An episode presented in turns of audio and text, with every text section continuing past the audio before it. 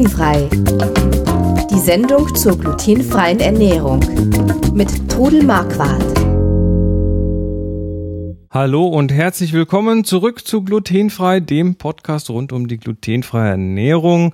Ich unterhalte mich hier einmal die Woche mit meiner Mutter über das Thema Zöliakie und alles drumrum. Mein Name ist Chris Marquardt und meine Mutter ist die Trudelmark war. Genau. Und wir äh, legen los wieder für eine weitere Woche. Und ja, was hatten wir denn? Letzte Woche hatten wir Unverträglichkeiten, davor glutenfreies Mehl selbst malen. Wir haben schon über den glutenfreien Sauerteig geredet, über Fallen im Gluten. Also wer, wer das jetzt hier neu entdeckt hat, ähm, ihr könnt die vorhergehenden 18 Sendungen einfach mal kurz nachhören, ne? jede eine Viertelstunde, dauert dann nur ein paar Stunden und äh, habt dann mal alles so ein bisschen beieinander. Außerdem gibt's diese Sendung auch automatisch auf die Ohren, wer das möchte, wenn ihr auf glutenfrei-kochen.de geht, dort auf das rote Logo klickt für den Podcast, dann könnt ihr mit dem großen grünen Knopf die Sendung auch im Schlaf erhalten und das immer gratis.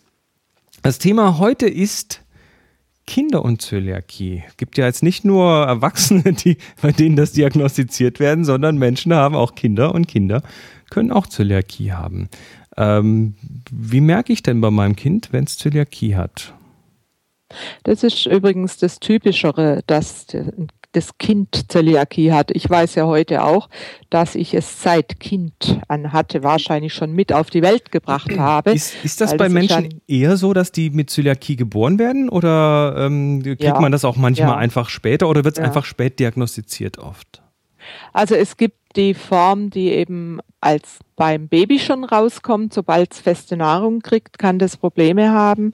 Und das sind dann also auch die typischen Zeichen, dass das Kind einen Blähbauch hat, dass es äh, oft Durchfälle hat oder Verstopfung. Es muss also nicht nur der typische Durchfall sein, aber einfach sind die Kinder oft quengelig, sind oft, äh, nehmen nicht zu oder bleiben kleiner, also sind einfach unter der äh, Norm also diese, wie heißt diese Linie, Perzili oder so ähnlich. Oh je, äh. Die, ja, ja, ist egal. Also auf jeden Fall, das stimmt dann nicht. Und dann ist es ratsam, mal einen Kinderarzt zu fragen. Also Selbstdiagnose, Selbstdiagnose ist keine gute Idee, sondern das kann Überhaupt dann schon ein Arzt ja, kann das richtig diagnostizieren. Ja. Okay. Ja. Und ich habe zum Beispiel äh, eine äh, Familie in meiner Zöliakie-Gruppe und das äh, Kind, da hat der Vater aber Zöliakie, dann ist natürlich, äh, geht man schneller da dran und lässt danach schauen. Und das Kind war quengelig und äh, die wussten überhaupt nicht, was los ist. Und dann kam die Diagnose Zöliakie und dieses Kind ist wie umgewandelt. Ein fröhliches, sonniges Birschlein ist das jetzt. Nach der Ernährungsumstellung. Äh, nach, nach, der, der Ernährungsumstellung, Ernährungsumstellung ja. ja ja, ja. Das, es kann schwierig sein und manche Kinder haben da ganz äh, schreckliche Zeiten hinter sich, bis man es überhaupt weiß. Und es ist wichtig, dass man da einfach dann in gute Hände sich begibt. Und du hattest also auch schon als Kind Zöliakie nach deinem weiß, Empfinden? Dass, ja, ja. Also ich, ähm, wenn ich es zurückverfolge, habe ich es als Kind schon gehabt. Also Wie wahrscheinlich deine Symptome? gleich, also ich habe zum Beispiel, war sehr, sehr anfällig, habe mit 4D-Erstellungen Entzündung gehabt und habe jede Krankheit, die irgendwo rumging, habe ich gehabt und habe auch, wenn ich so Fotos anschaue von früher, auch diesen Blähbauch gehabt. Es ist vielleicht nicht so schnell rausgekommen, weil wir als Kinder, die Nachkriegsgeneration, viel Maisbrei gekriegt haben, ah, das ja dann das ah. Richtige war. Da gab es also wenig ja. Weizen. Ja, genau. Und deshalb ist es vielleicht erst später richtig rausgekommen. Also ja, es heute, ist heute meistens ist so, dass man es mit auf die Welt bringt, es aber dann oft äh, später erst zum Ausbruch kommt, richtig. Okay, so. Dann äh, ja, ist das Kind jetzt auf der Welt, ähm, es ist diagnostiziert, die Eltern wissen, es hat Zöliakie. Äh, übrigens, ähm, der, der Ausdruck Sprue, wenn man ihn früher gehört hat, ähm, ist auch ein Name für Zöliakie, wird aber heute nicht mehr verwendet, richtig? Das war die Form beim Erwachsenen, so ab 30, 40 hat man Spru dazu gesagt. Und, ist aber das Gleiche. Äh, heute, ja, ja, ist genau das Gleiche. Alles klar. Also der offizielle Name ist Zöliakie und nichts anderes. Ja. Ähm, so, jetzt haben wir also das Kind. Das Kind äh, hat Zöliakie, ist diagnostiziert und die Ernährung ist angepasst. So, jetzt kommt der erste Kindergeburtstag. Das Kind wird, ähm, machen wir erstmal einen Kindergeburtstag zu Hause. Da kommen jetzt andere Kinder und da wird gefeiert. Ähm, wie, wie handhabt man das? Ist es sinnvoll, fürs eigene Kind einen eigenen Kuchen zu backen und für die anderen einen anderen Kuchen? Oder wie würdest du das machen? Nee, ich würde generell nur glutenfreies anbieten. Das ist viel einfacher. Dann kommt das Kind nicht in Versuchung, etwas Falsches abzukriegen. Und die anderen Kinder werden diese Muffins oder Kuchen genauso lieben. Da gibt es so gute Rezepte. Also da würde ich also keinen Unterschied machen. Und ich würde auch äh, die anderen Mütter, denen würde ich eine kleine, also wenn die jetzt zum Beispiel was zum Schlecken schenken wollten, würde ich denen einfach zwei, drei Sachen aufschreiben, was das Kind essen darf, weil sonst ist das Kind nachher bitter enttäuscht, wenn es irgendwas kriegt und es dann nicht essen darf. Ja. Aber dafür habe ich auch noch einen guten Tipp. Also die Kinder bringen ja oft mal was von anderen Geburtstagen mit nach Hause und da ist immer gut, wenn die Mama eine Schachtel hat, mit glutenfreien Süßigkeiten und das Kind kriegt dann irgendwas, was es nicht darf und dann tauscht die Mama das aus gegen etwas glutenfreies, dann gibt es keinen Stress. ja, das wäre jetzt meine nächste Frage gewesen. Der Kindergeburtstag zu Hause, den kann man also relativ gut im Griff halten, indem ja. man einfach äh, nur glutenfreies dort anbietet. Dann kommt auch nichts durcheinander, wenn die Kinder spielen oder am, am am, am Kuchentisch dann irgendwie mit, mit Muffins um sich werfen. Ähm, wenn jetzt das Kind zu einem anderen Kind zum Geburtstag eingeladen wird, äh, wie geht man denn möglicherweise mit sowas um?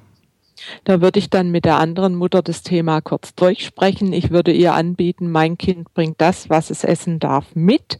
Manchmal sagen die anderen Mütter, wir möchten gern was machen. Da muss man das dann aber auch sehr gut abklären, dass eben zum Beispiel, wenn Muffins gebacken werden, dass man Papierförmchen in die Muffinsform reintut, dass da eben keine Kontamination stattfindet. Ist natürlich toll, wenn die andere Mutter das dann so macht, dass sie auch glutenfrei backt. Aber wenn nicht, dem Kind einfach etwas mitgeben geben, was es darf.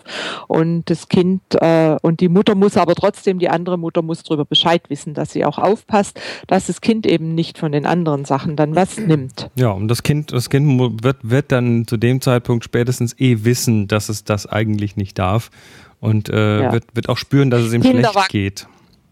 Kinder wachsen da ganz gut rein. Ich habe also in meiner Gruppe festgestellt, dass Kinder oft besser sind als die Erwachsenen. Die sagen dann schon, das darf ich nicht oder fragen, darf ich das? Und Erwachsene begehen doch öfters mal Sünden und müssen es dann auch büßen. Gut, jetzt kommt das Kind in den Kindergarten. Und im Kindergarten, ähm, ich weiß jetzt nicht, wie es üblich ist heutzutage, aber ähm, früher war das ja eher so, dass man da irgendwie noch ein Butterbrot mitbekommen hat oder sowas. Heute gibt es da vielleicht auch schon eine Verpflegung. Wie läuft denn das so heute typischerweise ab? Ja, also es gibt Ganztageskindergärten, wo es dann auch eine Verpflegung gibt, aber in der Regel ist doch noch so, dass man dem Kind seinen Vesper mitgibt, eine Dose mit einem Brot und mit, mit Gemüsesticks oder, oder Obst. Äh, oft da dürfen sie ja nichts zum Schlecken mitbringen, was ja auch gut ist. Und dass man ihm dann das Richtige mitgibt. Und da muss aber dann der Kindergarten muss auf jeden Fall darüber Bescheid wissen. Und ich empfehle den Eltern immer, äh, schaut, dass ihr bei einem Elternabend das Thema anspricht, dass also die anderen Eltern auch darüber Bescheid wissen. Mhm. Und äh, die Kindergärtnerin natürlich, es gibt von der DZG gibt's spezielle Flyer für Kindergärten. Und äh, ich, was ich so an Rückmeldungen kriege, es klappt oft sehr gut, aber es ist oft ein Trauerspiel, wenn die Kindergärtnerinnen das nicht mitmachen. Also Oder es, Erzieherin. Erzieherinnen heißt es ja heute. Erzieherin heißt es heute.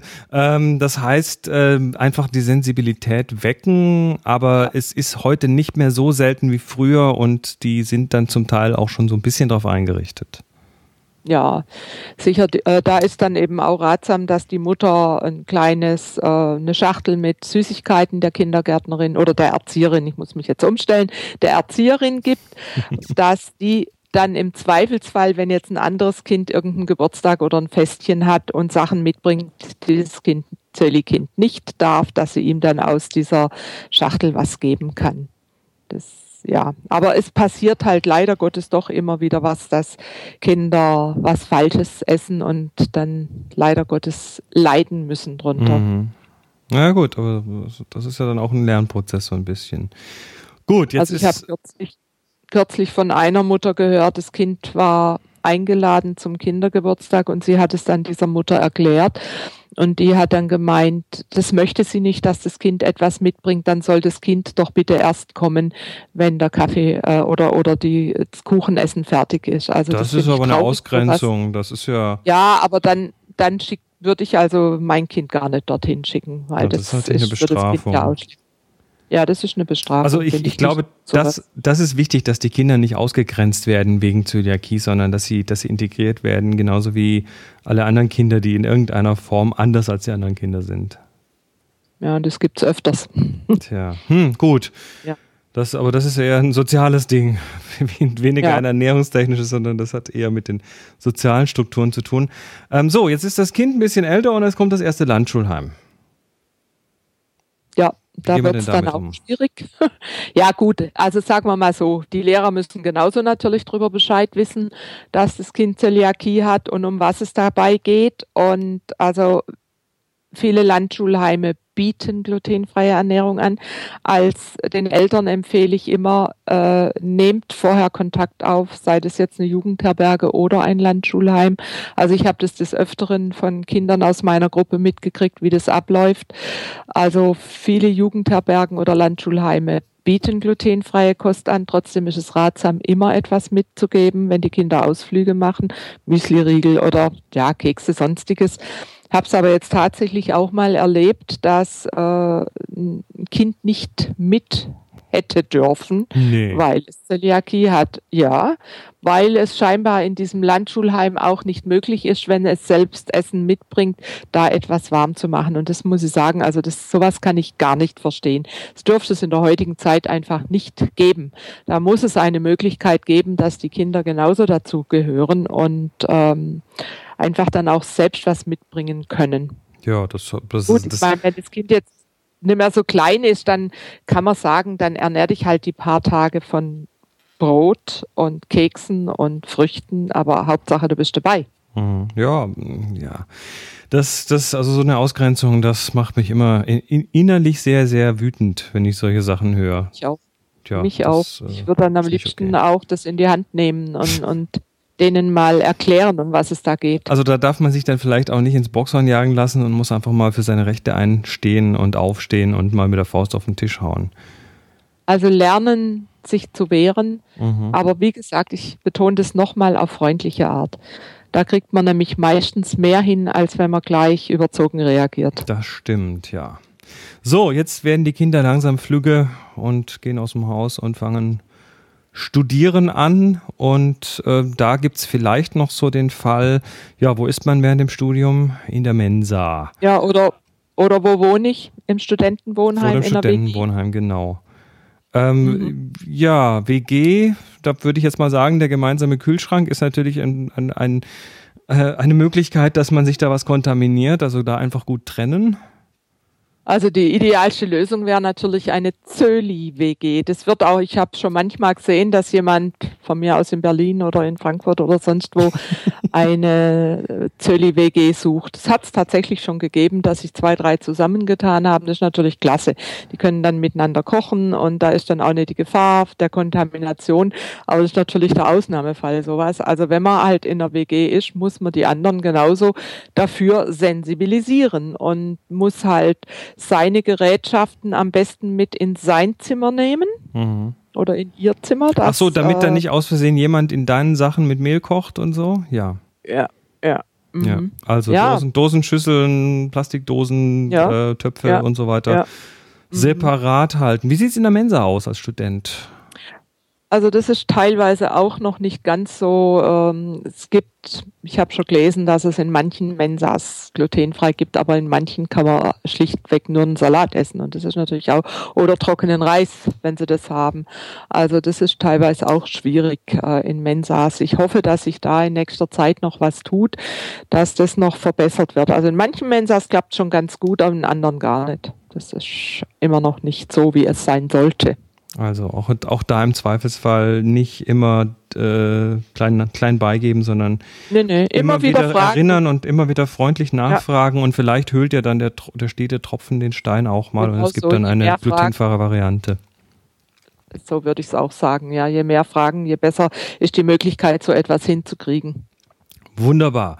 Vielleicht auch vorher schon mal, äh, bevor das Studium anfängt, dort schon mal nachhaken. Ja, zum Beispiel. Das war es heute für, äh, für heute mit glutenfrei der Sendung rund um die Zöliakie, Kinder und Zöliakie als Thema. Ähm, wir kommen nächste Woche wieder mit weiteren Themen. Was wissen wir noch nicht genau, das entscheiden wir dann kurzfristig. Ähm, kleiner Hinweis nochmal, wer die Sendung im Schlaf bekommen will, www.glutenfrei-kochen.de, da gibt's dann die Unterkategorie Podcast und dort einen großen grünen Knopf. Außerdem wäre es uns äh, natürlich sehr, sehr lieb und recht, wenn ihr uns ein bisschen weiterempfehlen könnt, weil wir machen hierfür keine Werbung, es gibt keine, keine, wir schalten keine Anzeigen. Das heißt, die einzige Möglichkeit, dass mehr Leute diesen Podcast entdecken, ist, äh, sind die Zuhörer, die anderen Zuhörern davon erzählen, sei das jetzt auf äh, Facebook oder im eigenen Blog oder auf Twitter oder äh, wo ihr sonst so unterwegs seid. Vielleicht auch habt ihr auch mit anderen Zölis Kontakt, die das noch nicht kennen. Äh, lasst ihr doch einfach wissen, dass es uns gibt. Das hilft uns weiter und wenn es uns weiter hilft, dann hilft es auch euch weiter, weil wir dann weiterhin auch immer schön Sendungen machen können. Dann würde ich sagen, wir räumen zusammen und wünschen euch den, den, einen schönen Rest der Woche und bis zum nächsten Mal. Tschüss. Tschüss. Sie hörten glutenfrei. Die Sendung zur glutenfreien Ernährung mit Todel Marquardt. Über 900 glutenfreie Rezepte und weitere Informationen auf www.glutenfrei-kochen.de.